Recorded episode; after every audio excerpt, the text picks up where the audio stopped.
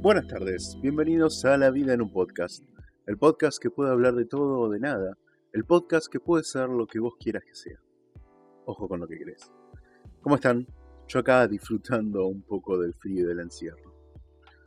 De lo que vamos a hablar en el día de hoy es de un método de organización que aprendí hace relativamente poco, pero que ha tenido un gran impacto en mi vida, un impacto sumamente positivo. Es un método conceptual que permite ordenar tus ideas y despejar tu mente esto es muy importante ya que este método está pensado para sacar todas las tareas e ideas que tenés en tu cabeza y poder brindarte un lugar seguro en donde no solo no se pierdan, sino en donde se te asegure que se van a terminar realizando. Esto con el fin de poder ser más creativo, más eficaz y no estar tan estresado pensando en las cosas que no querés olvidar. Este método es muy popular tanto en Estados Unidos como en Europa, hasta donde sé, de hecho, yo lo escuché por primera vez en una charla que dio un youtuber español. Estamos hablando del método GTD, Getting Things Done, por sus siglas en inglés. En español, el mismo se llama Organízate con eficacia. Aunque no me parece un nombre tan potente como el inglés, bueno, al menos captaron la idea. Este método fue ideado por David Allen y fue plasmado hasta donde yo sé en tres libros. Organízate con eficacia o Getting Things Done en inglés, donde postula la idea y le da formato, Sé más eficaz, publicado originalmente como Ready for Anything, en el cual explica distintas claves para la aplicación del sistema, complementa un poco el primero. Y Haz que funcione, o Making It All Work, donde corrige ciertos errores del primer libro y vuelve a explicar el mismo de una manera un poco más actualizada y adecuada a los nuevos tiempos. Esto es importante tener en cuenta dado que el autor fue diseñando el sistema conceptualmente y aplicándolo en un mundo completamente analógico, o sea, con papeles, archivadores, carpetas. Hoy en día ya se puede aplicar este método con distintas aplicaciones para la comodidad de las nuevas generaciones, aunque seguramente habrá alguien que siga prefiriendo los papeles, tal vez, quién sabe. Importante inciso antes de seguir, voy a estar hablando del método de una forma simplificada y lo más fácil posible, y de ciertas adecuaciones que fui realizando y escuchando en distintos lugares. Si sos de esas personas que le gusta que se explique textual el método, podés ir a comprar los libros del señor Allen. Él va a estar completamente agradecido. Lo primero que hay que tener en cuenta es que el autor pensó en este sistema trabajando en una oficina. Él empezó a observar, si no me equivoco ayudado por uno de sus mentores, que muchas veces los cargos importantes de una organización, que tienen que ser los que piensen en planes a futuros, en adecuaciones y en cómo ser creativos y competitivos, Pasaba mucho tiempo y usaba mucho la cabeza para cosas más cotidianas y para no olvidarse de darle seguimientos a planes que ya estaban ocurriendo. Eso no les permitía pensar tanto a futuro. Teniendo esta problemática en la cabeza, ideó un método, un sistema de cinco pasos, pasos que muchos ya hacían pero de una manera un poco más caótica y desordenada, y les dio mayor entidad y fluidez. El primer paso es capturar. La idea de este paso es compilar en una inbox o bandeja de entrada todas aquellas tareas, ideas o proyectos que estén dando vueltas en nuestra vida y poder tenerlas en un solo lugar. En nuestra vida cotidiana tenemos muchas bandejas de entrada, por lo general la cabeza y la memoria es una, a veces llenamos de papeles nuestro escritorio, o incluso a veces usamos objetos como inbox. Por ejemplo, dejar una botella vacía en la mesada con la esperanza de que al verla nos vamos a acordar que tenemos que comprar ese producto. Otro ejemplo puede ser que si tenemos una guitarra guardada hace años y queremos volver a practicar o directamente aprender a tocarla, la llevamos al medio del living para recordar cuando la vemos que queremos tocar.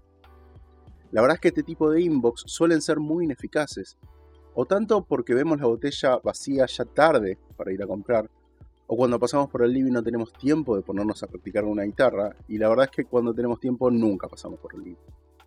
Entonces la idea de este paso es juntar todas estas inbox en un solo lugar. Parece un paso muy simple y fácil, les aseguro que la primera vez que lo haces lleva más tiempo del que parece, pero cuando terminas te sentís completamente liberado y tranquilo. Incluso podés pensar que ya con esto, este es el mejor método del mundo, y la verdad que lo único que hiciste fue compilar. El segundo paso es el de clarificar. En este paso lo importante es hacerse una serie de preguntas para filtrar toda la información que fuiste poniendo en la inbox del paso anterior. La primera pregunta que nos debemos hacer es, ¿qué es? ¿Qué significa la tarea que puse en la inbox?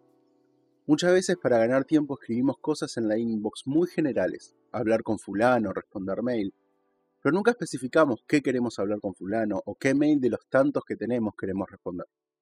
Entonces, lo importante es darle contexto a esa entrada en la inbox y aclarar la tarea. La segunda pregunta es, ¿requiere una acción? ¿Tengo que hacer algo con esto? Si la respuesta es no, entonces se elimina. A veces pasa que te anotás en la inbox tareas, pero a lo largo del día o por casualidad o porque se te presentó la oportunidad, terminas realizando esa tarea. Por ejemplo, a veces me anoto de averiguar sobre un determinado disco o película que me interesa para saber cuándo están disponibles para adquirirlas, pero justo escuché en la noticia que comentaron sobre eso y ya me enteré de cuándo estará disponible. O quería hablar con alguien y justo me llamó para preguntarme un tema completamente diferente y aproveché. Por lo cual, ahora ya esa tarea se terminó, no hay ninguna acción que deba hacer sobre ella. En ese caso, la tarea se elimina, de nada sirve tenerla guardada. Parece muy lógico, pero estoy seguro que más de uno habrá guardado papeles con tareas que cree que las realizó, pero por las dudas las guarda. Sé que a mí me ha pasado. Entonces, nosotros en el primer paso capturamos todas las ideas, proyectos y tareas en una inbox y tomamos una a una y vimos qué son. Las entendimos, le dimos contexto y nos preguntamos si requerían una acción. Si la respuesta era no, las tirábamos. Pero si la respuesta fue sí, entonces la siguiente pregunta es, ¿cuál es esa acción? Y acá hay dos cosas importantes a tener en cuenta. La primera es que si esa acción nos lleva menos de 5 minutos, paremos el análisis y hagámosla. No tiene sentido seguir con el proceso si nos va a llevar menos tiempo hacerla que analizarla. Por ejemplo, si la tarea era cambiar la contraseña del mail y estás en la computadora con el celular, entonces hacerla no te lleva más que un minuto. Hacela. Ahora, si realizar la acción te lleva más de 5 minutos, entonces tenés que escribir esa acción de la manera más específica y verificable que puedas. A veces escribimos cosas como aprender a tocar la guitarra, pero eso no es una acción concreta, es más un deseo. Tal vez lo primero que tenés que hacer es averiguar por clases de guitarra. Entonces, la primera acción podría ser averiguar sobre tres clases de guitarra. Pero también podría ser más específico y escribir averiguar sobre tres clases de guitarra, sus precios, frecuencia y duración de cada clase. Entonces, ahora no solo te planteaste tener distintas opciones, sino que le agregaste variables que te interesan comparar.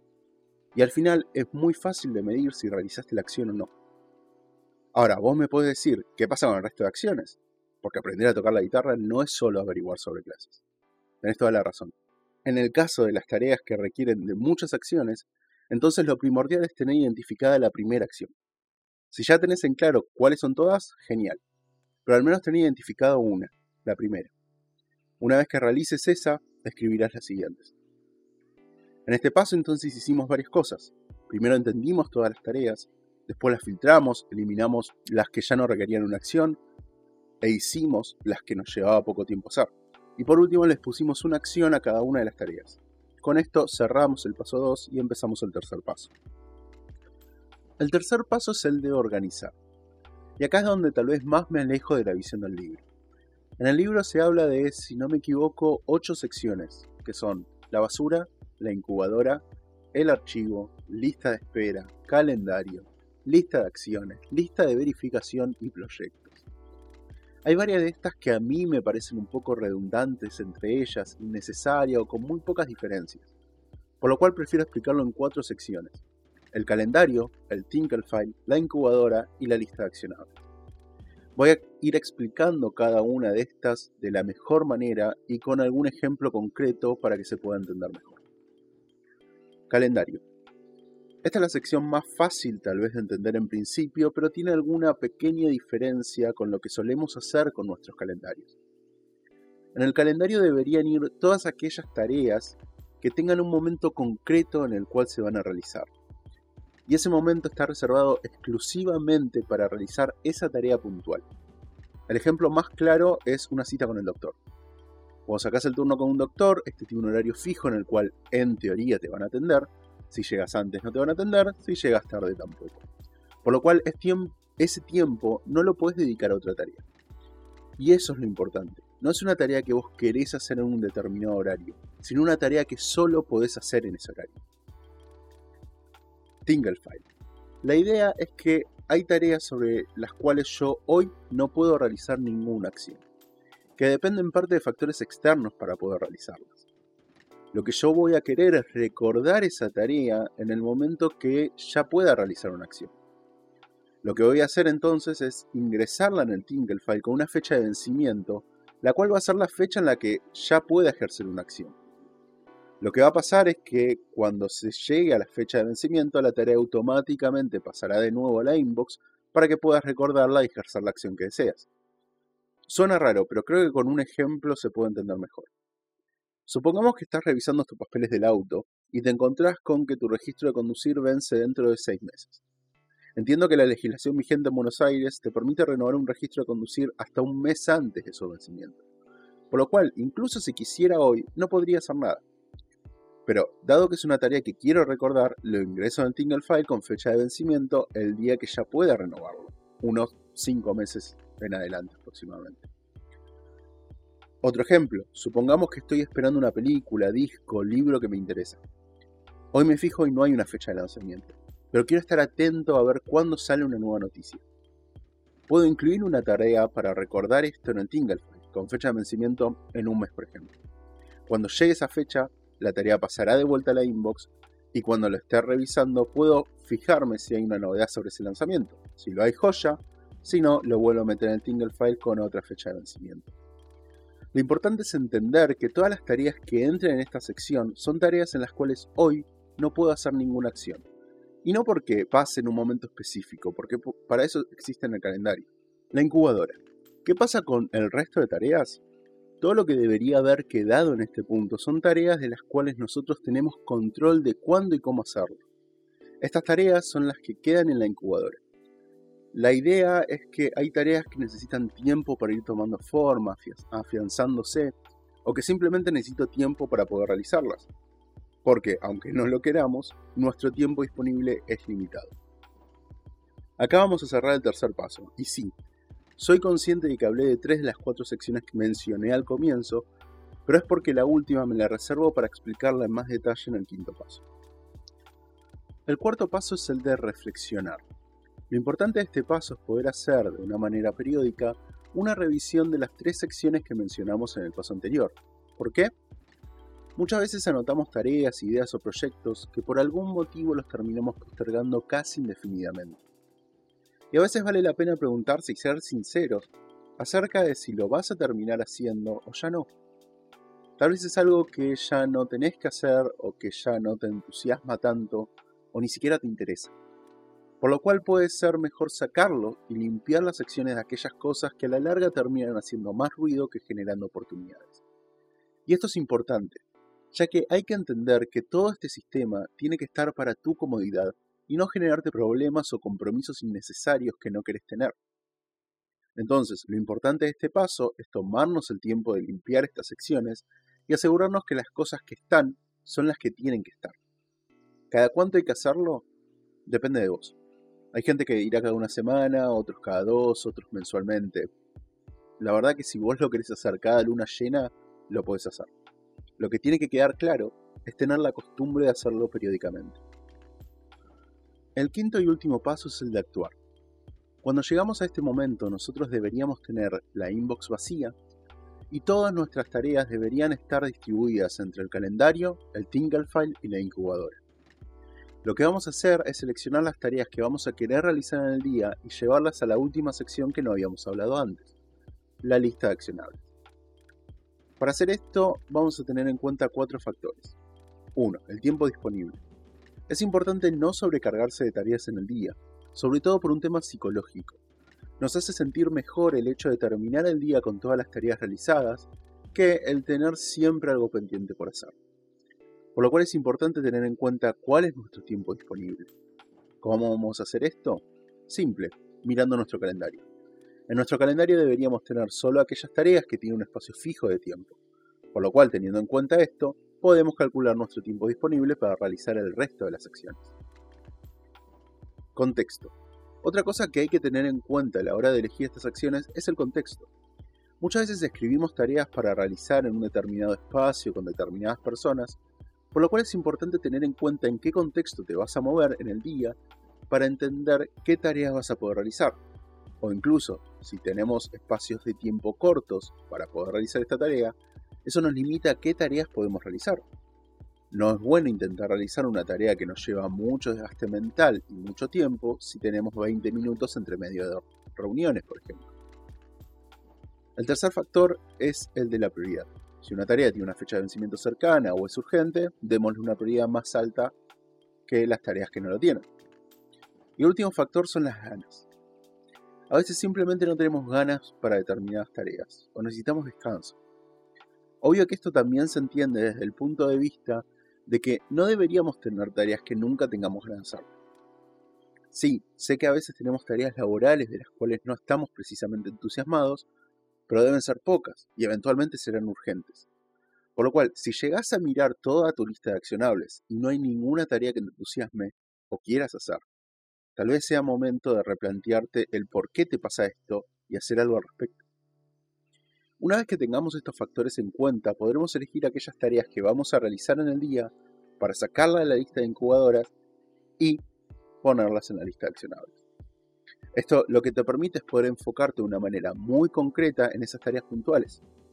Una vez que arrancas el día, miras el calendario, por si tenés una tarea puntual ahí, y la lista accionable, y nada más. La inbox estará para que puedas anotar nuevas cosas, el Tinkerfile funciona solo, y todo lo que está en la incubadora ya lo miraste y decidiste que hoy no lo ibas a realizar. Con esto se terminan los pasos y ponen del método. Ahora bien, estoy seguro que a medida que iba explicando te habrán surgido algunas tareas que no te terminaban de encajar al 100% en ninguna de las secciones que te mencioné antes, ¿no? Bueno, yo les voy a explicar cómo acomodo algunos ejemplos que sé que causan cierta controversia, por decirlo de algún modo. Y aprovecho también para recordar algo.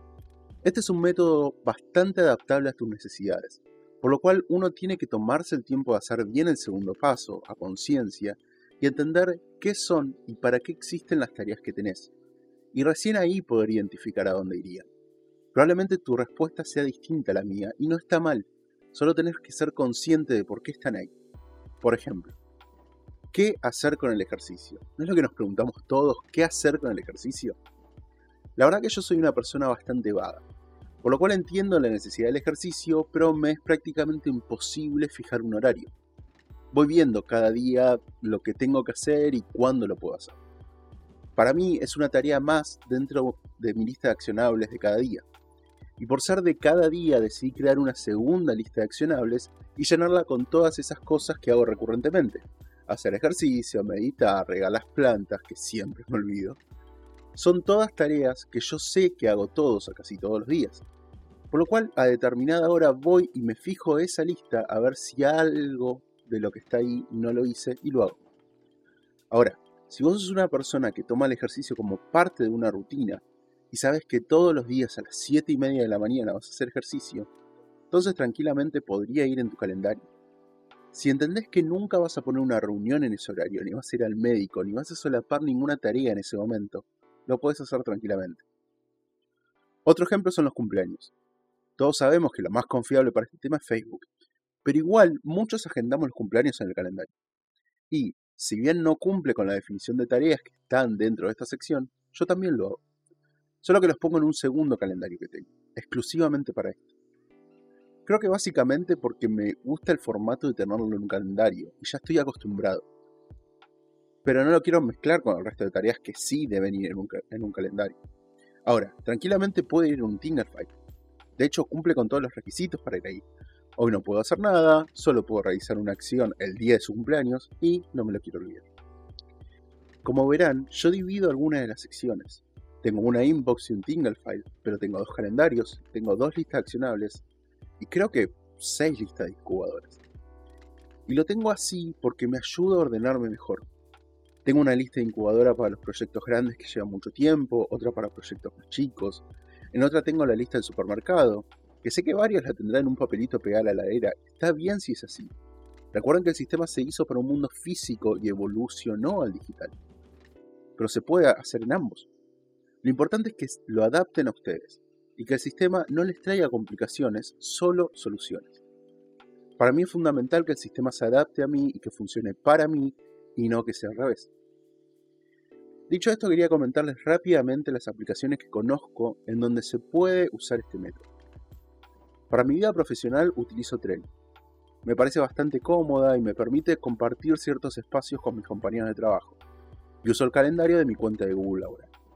Para mi vida personal también uso el calendario de Google, de otra cuenta, pero utilizo también Todoist, que me permite crear secciones que se vinculen con mi Google Calendar y poder manejar todo desde un mismo sitio. Además de estas, sé que hay gente que usa Evernote, gente que usa Notion, y gente que se complica y usa una aplicación para cada sección, pero le funciona. También sé que hay aplicaciones de Mac que son buenas, pero bueno, yo no tengo el placer y el privilegio de manejar Mac, así que no puedo opinar. En conclusión y para ir cerrando, el GTD es una herramienta muy poderosa y muy útil si como yo sos de esas personas que les cuesta ordenarse o si sos una persona que ya era ordenada pero le gusta ir probando distintos métodos para sacar lo mejor de cada uno. Espero que si no lo conocías te haya servido la explicación, pueden investigar más sobre el tema, hay muchas páginas, videos de YouTube y libros que lo explican. Y no tengan miedo de explorar otros métodos, todos pueden tener cosas que les sirvan.